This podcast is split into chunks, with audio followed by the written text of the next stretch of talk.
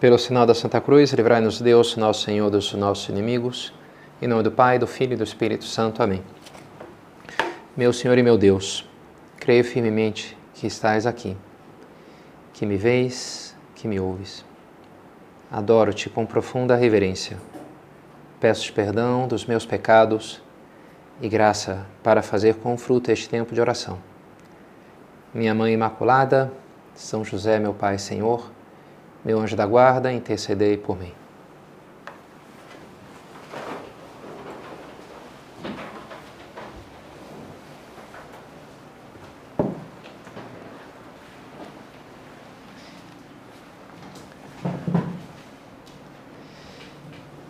Este é o meu filho amado. Hoje foi recebi uma mensagem do professor Vitor Sales, que algumas de vocês talvez conhecerão. Tem várias aulas e cursos de filosofia na internet, mais ou menos famoso, né? Teve aqui fazendo um retiro que eu preguei ano passado e, e então me, me comunicou do falecimento da sua filha. Semana passada morreu uma filhinha sua que tem seis anos, né? Tinha seis anos, depois de uma cirurgia, uma coisa bem dura. Pedi oração, disse que ajudou uma meditação minha sobre a cruz, agradeceu. Também hum, me mandou uma mensagem minha mãe de manhã, falando um velho amigo da, dos meus pais, da família, que já está um pouco mais velho, teve ia fazer uma angioplastia de emergência de alto risco às quatro da tarde. Mandei mensagem para ela há pouco. É, não, não tá, ainda está lá, né? Mas uma tia nossa, tia minha que é médica, é, mas os médicos não estão conseguindo lidar com a coisa, então estou rezando aí por ele. Vamos ver como é que a coisa vai dar, né? E também anteontem fiz uma videochamada com uma tia minha, que está também agora o câncer outra vez atacando ela, já, tá, já não consegue mais vários tratamentos, porque está numa, tá numa situação bem, bem complicada, né? Se deteriorando muito rapidamente, fisicamente, sofrendo bastante. Então, uma série de coisas né, que, não sei, faz a gente pensar né, no sofrimento, na vida. Este é meu filho amado, é o segundo domingo da quaresma, domingo agora. E sempre no segundo domingo a gente lê no Evangelho a cena da transfiguração do Senhor e escuta essas palavras do Pai, que de uma maneira prepara para a paixão, com aqueles mesmos três que vão estar no Horto das Oliveiras. Pedro, Tiago e João são os três que estão ali, vêm a divindade de Cristo, de alguma maneira entendem e percebem, escutam a declaração do amor do Pai na no seu filho que ele tanto ama. Mas ao mesmo tempo, essa cena nesse domingo concreto contrasta um pouco com as outras leituras que variam de ano a ano. Na segunda leitura diz São São Paulo aos Romanos que Deus não poupou seu filho por nós. Interessante, né? É, é meu filho amado, mas Deus não poupa, ele passa pela cruz. E na primeira leitura, talvez até mais escandalosa, é aquela passagem que Deus pede a Abraão que sacrifique o seu próprio filho Isaac. E a gente lembra, né? E na última hora Deus segura o braço de Abraão para que não faça mal ao seu filho, né? E mata lá um cordeiro e pronto, né? Pouco legal. Mas, ao mesmo tempo, Deus não segurou a própria mão contra Cristo, a gente poderia pensar, né? E ele sim foi o Cordeiro, o Cordeiro de Deus, né? E deu a sua vida por nós, como a gente vai contemplar na, na Semana Santa, né? Como está se preparando na Quaresma. É, então, não sei, são uma maneira de ver as coisas um pouco dura, né? Talvez nenhuma de vocês colocasse as coisas dessa maneira, como que julgando a Deus dessa forma, não sei, tão seca, tão dura. Mas talvez algo dessas ideias fiquem um pouco na nossa alma e emerjam especialmente diante dos problemas, diante da cruz na nossa vida, quando a gente se depara com dificuldades. Talvez a confiança no amor de Deus comece a ser um pouquinho questionada, não sei, né? Este é meu filho amado, bem, amado mesmo, né? Como é que é esse amor, né? Que permite tanto sofrimento, a gente poderia um pouco levantar um pouco essa lebre. E aí me parece importante enfrentar isso daí. Né? A quaresma é, em certo sentido, um momento duro, é para ser isso, né? Um momento duro do ano, de viver essa sese, de abraçar assim um sacrifício, essa luta por conquistar um autodomínio, para vencer os pecados na nossa vida, que é uma coisa muito importante, a césia cristã, essa luta, vamos lá, né? Vamos enfrentar isso aqui. Agora, também é importante ter presente que o cristianismo não se resume nisso, né? Não se resume numa coisa assim, muque, sei lá, né? Vamos lá, força aí, toma vergonha na cara, né? Deixa de ser não sei o quê, né? Vamos embora. Não é uma mera coisa assim, né, estoica, digamos assim, seria uma coisa mais estoica, né? Vamos lá, vamos aprender a ser forte, né? Enfim, tem, temos que ser fortes. o núcleo duro do cristianismo, muito mais do que isso, é o amor de Deus. É, é, é o dom, é a graça, né? Sim, a gente vai procurar corresponder a esse amor com obras concretas, enfrentando o que a gente tem que enfrentar. Mas o, o, o motor tem que ser o amor. É a base, é o núcleo. Né? Daí a importância de justamente a gente ter muito claro esse amor. E justamente então essa meditação eu queria apresentar um pouco a ascese da quaresma e a penitência como inclusive uma maneira de tornar esse amor mais claro. Que a gente perceba mais claramente o quanto Deus me ama. Hum. Jason Everett escreve vários, alguns livros sobre teologia do corpo, castidade, né? E num deles que eu li, ele falava de um diálogo com um rapaz, falou: Olha, eu vejo duas alternativas na minha vida. Ou eu faço a Deus feliz, ou eu me faço feliz. Duas alternativas que se opõem, né? Uma disjuntiva, né? Ou eu vivo a castidade, tudo bem, Deus fica felizinho aí, sei lá, né? Contente, mas eu, né? Não.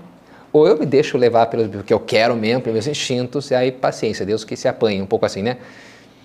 Claro, qual, qual que, é, qual que é a visão que está de trás dessa disjuntiva? É você pensar, bem, que tem, tem dois interesses aqui que estão em conflito. O que Deus quer e o que eu quero. O que vai me fazer feliz e o que vai fazer Deus feliz. Agora, é claro, né, quando há amor, os interesses eles se somam, eles se diluem um no outro de alguma maneira, né? Eu quero o que você quer. Eu vou lá com meu filhinho, eu quero, vamos dia que você quer. Qual que vamos comer isso, vamos nesse filme, vamos naquele. Eu vou ficar feliz com aquele que, que vai lhe fazer feliz, né? Porque eu amo meu filho, né? Porque eu amo essa pessoa. Então, o interesse dele é o meu. As coisas se juntam. E no fundo, né, a Césio, essa é a minha tese dessa meditação, pode nos ajudar a entender que a nossa relação com Deus pode ser assim, ou de uma maneira da parte de Deus é assim. Talvez a nossa parte não seja justamente por um problema que é em mim, não em Deus. Não é que Deus, sei lá, tem uma mania que ele não gosta de tal coisa, então tenho que mais ou menos me ater ao que ele mandou aqui, porque afinal de contas não ele vai ficar chateado comigo e ele é poderoso, né? Sabe como é que é, né? Não, não é isso, não é assim, né? Não é assim, Deus sempre vai querer. E é muito importante, sabe, que a gente entenda isso de uma maneira, e a SESI pode nos ajudar a isso, né? A mortificação para quê? Para que a gente consiga ter uma convicção maior, mais clara desse amor, que Deus me ama, também nessa dificuldade, também nesses problemas. E, e eu tire toda a força que eu preciso para enfrentar os problemas da vida, né? Confiando, tendo de alguma maneira tocando, experimentando o amor deles por mim. Então, a primeira ideia para entender isso tudo é que, bem, é que a vida é dura. Simples assim, né? A vida é dura. bem-vindo à realidade, né? Esses dias me explicavam uma dessas gírias bem esquisitas, red pilado. O cara é red pilado. Essas misturas de né, português com inglês, salada, né?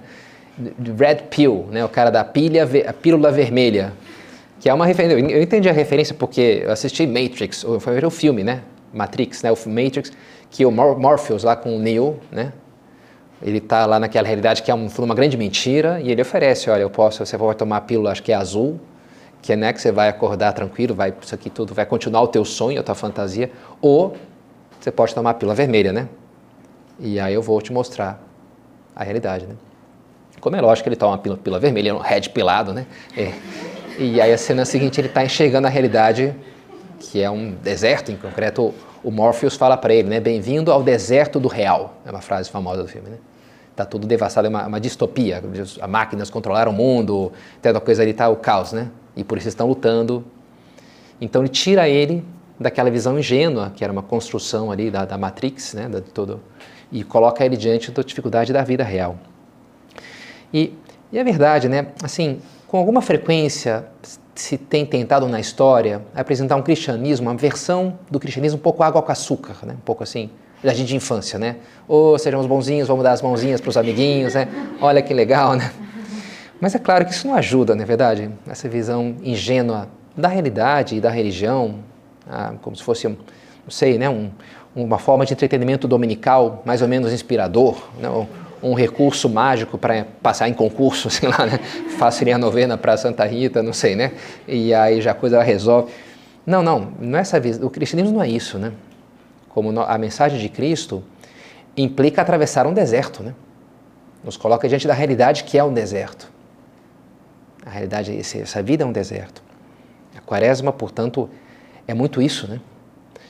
A, a, o ano litúrgico oscila né, entre festa dia normais, ou inclusive dia de penitência. E as festas são boas, a Páscoa é sensacional, né? Quem não gosta, né? Chocolate, viva, né? Mas assim, elas nos, nos ajudam a pensar, a fomentar a nossa esperança né? do, do, céu, do amor de Deus que Ele vai né, me, me, abraçar com o seu amor e, e, já vai enxugar todas as lágrimas dos nossos olhos e não vai ter mais espaço, né? Para tristeza, para então a, as festas ajudam a pensar, não, vai ter a ressurreição. Me aguarda o amor. Mas os dias de penitência ajudam a gente no situm diante da ideia que ainda não está lá, não chegamos lá. Eu não estou preparado ainda. Não, é aquela um livro muito bacana do Lewis, Até que tenhamos rosto,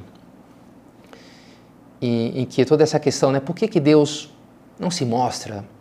É a frase do livro é Why are, why are holy places dark places? Por que, que os lugares sagrados sempre são escuros, né? Por que, que você não entende bem? Por que, Deus é tão misterioso? Por que, Deus não se mostra? Por que coisas não podem ser claras assim, né?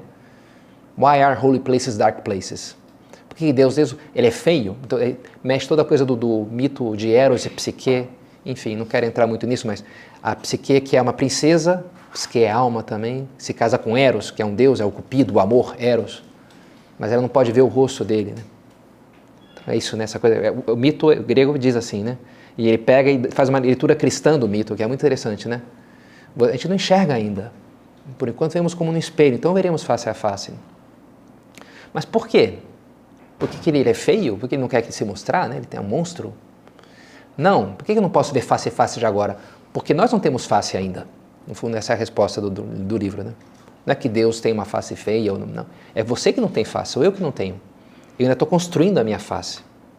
Eu estou construindo meu coração, estou construindo a minha capacidade de amar. O Deus está fazendo isso em mim, né? Mas não estou preparado ainda. Ainda as coisas não estão certo, né? Então, justamente isso, né? Como é que eu vou chegar lá na Terra Prometida, que mana leite e mel? Atravessando esse deserto daqui, né? Essa a vida, é isso aí. Essas dificuldades. Não tem atalho. Custa, né? Engrandecer o teu coração é, é, é um processo doloroso. Limpar né, das coisas que estão ali dentro das ervas daninhas, é um processo doloroso.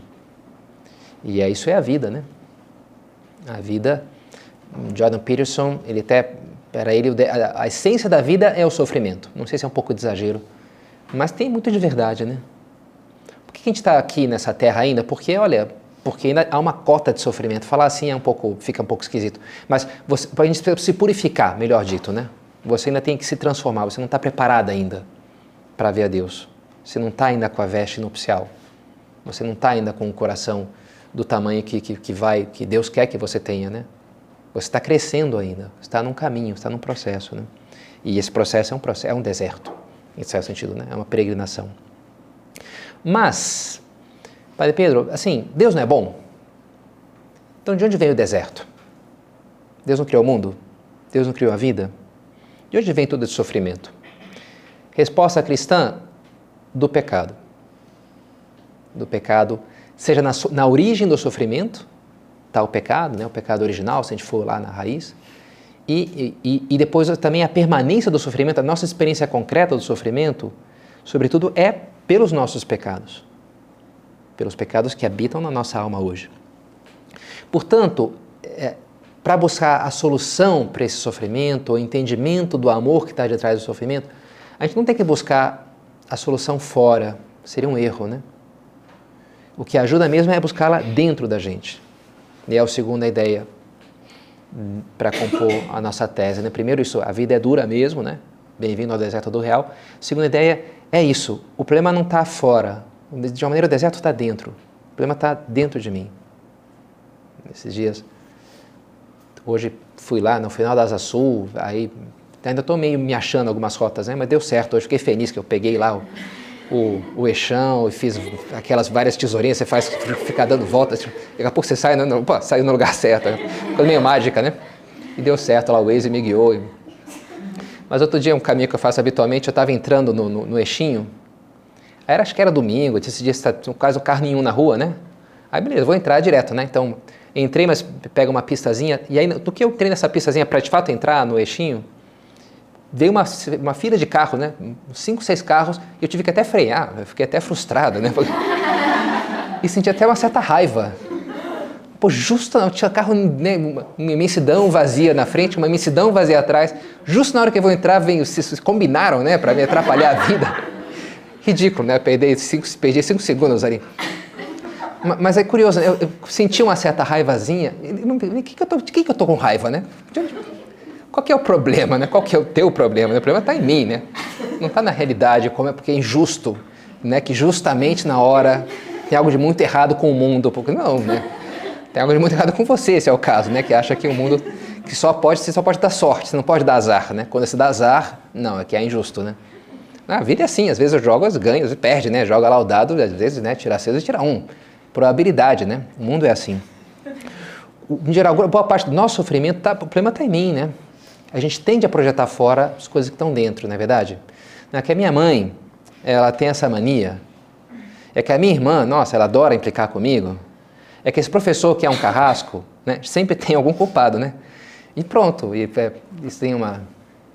Alguém me falava, eu não assisti uma cena dos Simpsons, que estão lá, um, um, cara começa, um marido começa a ser um bom marido, levar flores, e aí gera uma crise na cidadezinha lá, porque todas as esposas começam a questionar os maridos, né? E o, numa, se reúnem lá no bar para resolver aquele problema e uma hora o, o Homer ele fala, olha, é muito fácil assumir essa culpa para nós mesmos. Mas é mais fácil ainda pôr a culpa no fulano, que é ele que começou todo o problema. então eles vão lá pegar o cara, né? Vão seguir o caminho mais fácil, que é matar o cara, sei lá, ele que está gerando o problema. Nossa. É mais fácil, né? Você colocar a culpa no outro do que você assumir a culpa, né? É, mas é, ajuda pouco você fazer isso. Em geral, resolve pouco os problemas, né? Ficar gritando pela milésima vez com a tua irmã, que, sei lá, então, não vai. Se as mil anteriores não resolveu, não vai ser a milésima primeira que vai resolver. Quem sabe se você muda o teu horário, sei lá, né, a tua atitude, quem sabe isso resolve alguma coisa. Pensava, né, como é gostoso conversar com as pessoas e conversar com vocês é sensacional. Mas às vezes alguma, alguma conversa pode nos drenar um pouco. A gente, não sei se vocês já tiveram essa experiência, né? Tem aquela conversa, se sente assim, meio sugado, né? Minhas energias foram embora, né? E, em geral, eu pensava, né, racionalizando, como é que acontece isso, pelo menos comigo, sobretudo quando é uma pessoa que está ali só, sei lá, se auto-justificando, porque, porque meu marido fez isso, ele fez aquilo, olha só que ele tal, ele aprontou. E, e você vê que tem algum exagero, que tem, porque a pessoa não está, sei lá, ela não está aberta, né? A entender que tem algo de culpa dela. Né? Então, você, você é colocado diante de uma situação de, de, de que algo está fora do lugar e a reação na, nossa é uma certa ira, uma certa violência, deixa eu pôr no lugar, né? Só que você não pode pôr no lugar, porque aquela pessoa não te dá abertura para isso. Porque você sabe que se você disser qualquer coisa que minimamente jogue a culpa nela, você é um insensível, você também não está me entendendo. Né? Às vezes as pessoas chegam assim, hiperdefensivas, né? E isso é uma, um pouco, pelo menos a mim, você me, me deixa meio assim, eu queria ajudar, mas zero de abertura, né? Que frustrante, né? Em, em oposição, essa semana falando comigo, uma pessoa, um rapaz muito bom, enfim, rapaz, um homem, e estava me contando, estava meio nervoso esses dias por, por um problema, por uma questão ou outra. Aí estava lá implicando com e a esposa, aí uma hora a esposa falou, você está difícil, hein? Você está insuportável. a esposa falou assim. E ele falou, olha, você tem razão. Mas é, sabe o que está me acontecendo? De fato, a culpa não é tua. Eu pensei, nossa, você está insuportável, você tem razão. Um, um casal que tem.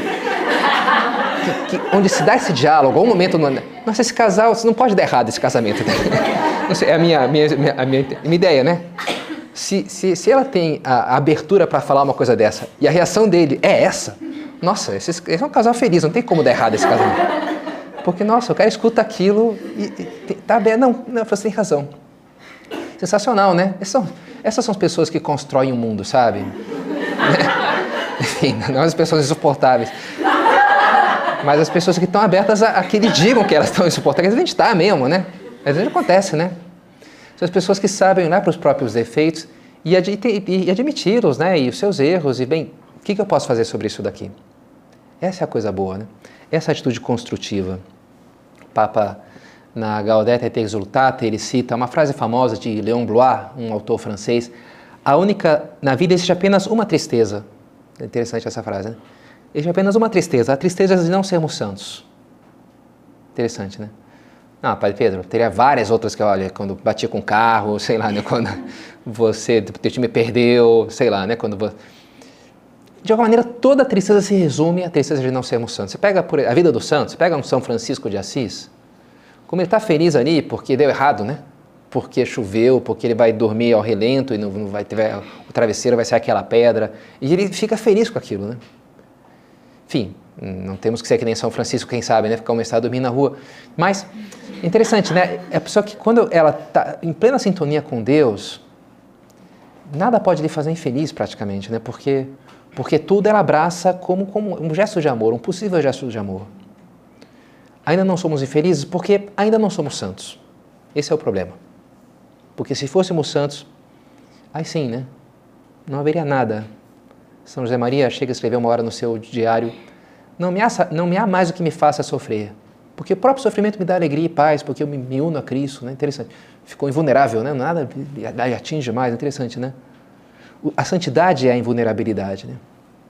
E, portanto, até aquelas coisas que, que fariam sofrer outros não me fazem sofrer mais a mim. Me afastariam de Deus, quem sabe, por encarar aquilo como uma falta de amor, agora já não encaro mais interessante no livro do Êxodo, que fala que é muito isso, quaresma, né? A travessia, a fuga do, do Egito, da escravidão do pecado. E, e diz o, o, texto bíblico que Deus endureceu o coração do faraó. E ele ficou, portanto, mais duro contra os israelitas. E é um versículo um pouco escandaloso, né? Um pouco esquisito. Mas Deus não está a favor dos, dos israelitas? Por que, que ele endureceu o coração do faraó, né? Por que, que ele não complicou a coisa? Ele não quer que o faraó seja um cara bom? Por que, que ele tornou, tornou o faraó pior, né? Parece, né? Parece que diz isso a Bíblia. Mas é claro que não, né? Não é essa a conclusão. Achei interessante um exegeta, ele comentava, olha, ele explicava esse versículo dessa maneira. Se você pega barro molhado e, e põe no sol, ele seca, ele endurece. Se você pega manteiga e põe, no, ela derrete, né? Eu nunca fiz essa experiência com barro, né, de colocar no sol para ver se de fato acontece, mas acredito que sim. A manteiga de manhã eu, eu pus no micro-ondas e de fato derreteu. derreteu. Interessante, né? O sol é o mesmo. Agora, claro, a diferença está produz dois efeitos muito diferentes, né? Porque depende da nossa disposição. Jesus veio e alguns judeus cometeram o pior crime da história, que é o teocídio, mataram o próprio Deus, né? Ficaram com inveja. Agora, outros se converteram e se deixaram tocar pela sua graça. Qual é a diferença entre os dois? Bem, a humildade, né? numa palavra, a humildade. O reconhecimento da própria carência, da própria necessidade da graça, né? de como eles realmente precisavam de perdão, como o, o, o publicano na sua oração, que Jesus fala, né? Não usava levantar os olhos aos céus, batia no peito dizendo, tem piedade de mim, sou pecador. E em contraste com o fariseu que só agradecia a Deus todas as suas qualidades, né? Humildade. Essa é a chave, né? para que eu permita que a graça de Deus me alcance também diante das dificuldades, para não fechar-me essa graça, para não fechar minha conversão para a qual Ele me chama, justamente nesse momento difícil, nesse problema aqui de saúde, nesse aparente fracasso. De trás disso tudo há um convite de Deus, um convite de amor, se eu sei me abrir. Né? se eu entendo que aquilo é de uma maneira resolver algo que está em mim. E se eu estou sofrendo ainda com aquilo, é porque não está de todo resolvido. O problema não está em Deus, o problema está em mim. Esse rapaz lá do Jason Everett, né, que falava, ou oh, Deus feliz ou eu, para uma pessoa que está numa enxerga as coisas dessa maneira, quais são os caminhos possíveis? A gente poderia dizer que são dois. Bem, ou uma continência infeliz, vou me segurar aqui para fazer a vontade de Deus, para fazer ele feliz, mas eu vou ser infeliz. Ou uma devassidão infeliz também, né? Porque o devasso nunca é feliz igual, né? A experiência universal é essa, né? Que agora, pô, eu sou feliz pra caramba. Não, isso, ninguém é feliz dessa maneira, né? Mas é claro que não existe só essas, essas duas opções, existe uma terceira opção, na dúvida, que é ir mais além da mera continência. Né? Santo Tomás explica né, que a continência é quando você age da maneira boa, mas sem ter virtude, sem estar plenamente convencido de que aquilo realmente é bom. Né? Faz porque como que vem uma regra de fora que você obedece e acabou. E isso é agir continente. Mas é claro que isso é um pouco é insustentável em última análise. Né? Uma pessoa que vive sob o jugo de uma regra e o controle, sei lá, o militar que está no quartel, então tem que fazer assim, ele sai daquilo, ele joga tudo para os ares, né? Ou quando um pai muito rigoroso, né, com a filha, que põe, né, põe praticamente uma corrente nela, sei lá, a chance daquela menina depois, né, se perder na vida é razoável, né, porque ah, liberdade, finalmente, né, posso fazer o que eu quero, né. Viver na a continência não é solução para a vida. Agora, existe uma outra maneira, que é de fato acreditar no amor. Talvez até pode ser o caso que eu nem entenda exatamente na hora por que, que esse meu professor está me pedindo isso, ou esse né, o meu né, guia aqui no, no esporte, ou nas artes, né, esse meu mestre, está me colocando, mas eu, eu confio nele. Eu confio que aquilo é para o meu bem. E eu sigo por aquele caminho, portanto, e seguir por aquele caminho é uma maneira de eu acabar experimentando, entendendo a racionalidade daquilo que foi mandado. E assim eu descubro com mais clareza, aos poucos, de fato eu enxergo o amor que está ali de trás. Quando não sei, né? Minha mãe me obrigava lá a estudar, ou que eu tinha que tomar injeção contra não sei o quê. Talvez na hora eu não tinha ferramentas para entender aquilo, né? Mas depois, com o tempo, se eu vou seguindo aquele caminho, eu vou ver, não, fez todo sentido, né? De fato, a minha mãe me amava quando ela me obrigava a fazer aquelas coisas que na hora me pareciam sem sentido, porque eu não tinha como entender. Então, é, essa é a terceira ideia, né? A penitência, ela está destinada a purificar o meu olhar, a arrancar os ciscos, as traves né, que eu carrego nos meus olhos, os meus pecados, e justamente dessa maneira me fazer enxergar melhor, mais claramente, o amor de Deus, ou como Ele está me chamando para o seu amor, através daquela, daquela provação, através do deserto. Foi emocionante essa videochamada que eu comentava com essa tia minha, na verdade ela é prima do meu, do meu pai. E, e a gente conversou um pouco, né, e ela, e ela falou de experiência sua, falou de uma comunhão recente, que ela sentiu muito o amor de Cristo por ela, e, e já é o segundo, assim, choque que ela está recebendo do câncer, né? E disse, já, já no primeiro ela dizia, eu, eu me tornei uma outra pessoa, né? E agora eu também estou sentindo que eu estou numa outra vida, assim ela falava com, com, com um sorriso assim, né, com, com, muita alegria. Uma situação fisicamente muito dura, né, que ela está passando. Mas é interessante, né, como ela fa conseguia fazer essa leitura, ou cons consegue fazer essa leitura, está conseguindo fazer, positiva de, daquilo tudo. De enxergar o amor de trás. Enxergar a beleza oculta. Tem um. Faz uns anos assisti um filme desses, de um drama, né? Um pai que perdeu a sua filha e e tá, no fundo, todo o filme é ele tentando lidar com isso, né? Uma filha pequena que ele morreu, fundo, uma revolta diante da vida, acho que separou da esposa, mil problemas e, enfim, infelicidade. A pessoa está travada naquilo, infeliz pro resto da vida, um pouco. Porque que mundo é esse, né? Que vida é essa que é minha filhinha? E num, num dia, lembro que personagem, uma hora fala para ele, olha, você tem que conseguir enxergar a beleza oculta fala assim, né? Usa essa expressão. Que beleza, não existe beleza oculta nisso, não existe, está tudo errado, não era para ser assim. Ele, na revolta, é essa atitude dele, né? Mas é lógico, né, que com o filme, de alguma maneira, uma hora como, como, como mais ou menos consegue enxergar. Quando a gente confia em Deus e vai em frente, sabe? A gente começa a enxergar a beleza oculta, a beleza do deserto, né? a beleza da, dureza, a beleza daquilo que a princípio, da cruz, que parece feia. Deus tem, quer nos, nos, dar um céu muito grande, quer nos fazer muito felizes. E, e é lógico, né, que isso, a gente fala que todo mundo está no céu, está plenamente feliz. Mas, ao mesmo tempo, estão felizes em graus diferentes. Porque depende do tamanho do teu coração. É diferente você pegar um dedal e encher ele de água, está cheio. Outro é um galão de 5 litros. Né? Os dois podem estar cheios. Só que um tem muito menos água do que o outro, né? E é assim que explica Santo Agostinho, eu acho muito interessante o texto dele. É, se, se você vai encher um recipiente, você trata de alargar a embocadura da coisa, né? Para que caiba mais. E você trata de limpar. Se tem ali um vinagre, você tem que raspar né, a dor, né? Tem que raspar, tirar, para derramar o mel. Não vai misturar o mel com vinagre, né? Senão não vai ficar legal aquilo, né? A gente quer um mel puro, doce, não azedado ou o que for, né? Essa é a nossa vida, portanto, exercitarmos-nos no desejo. O santo desejo nos exercita na medida em que cortamos nossos desejos do amor do mundo. Vais ficar repleto do bem, esvazia-te, pois, do mal. Então, essa coisa da penitência é como exercício do desejo. Não contentar-me com pouco. Não ir para o churrasco lá e se né, passa aqui toda a linguiça. Não, não. Eu quero a picanha, sei lá, né, eu quero. Né, diz não para algumas coisas, né? Para ficar com o que realmente vale a pena. O caminho da penitência é isso, é dizer não para alguma, algumas coisas da nossa vida, não há dúvida, né? Ah, mas é que eu gosto dessa comida, de escutar música, desse joguinho, das redes sociais.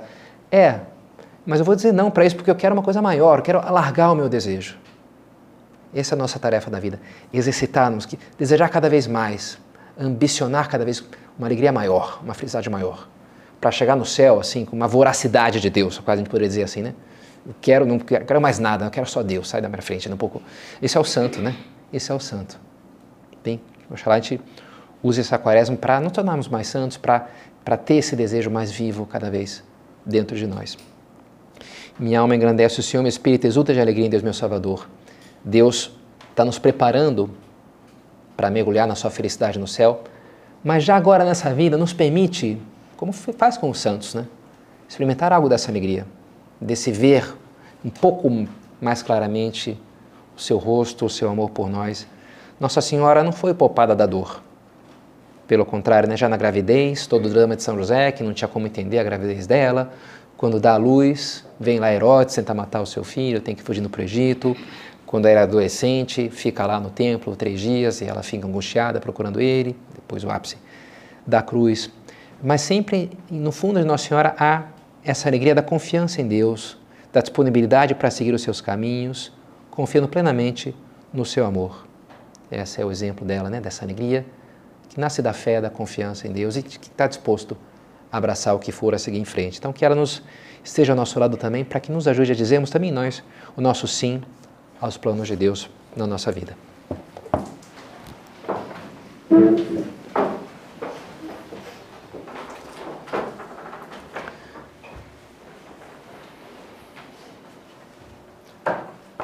Dou-te graças, meu Deus, pelos bons propósitos, afetos e inspirações que me comunicaste nessa meditação. Peço-te ajuda para os pôr em prática. Minha Mãe Imaculada, São José, meu Pai Senhor, meu anjo da guarda, intercedei por mim.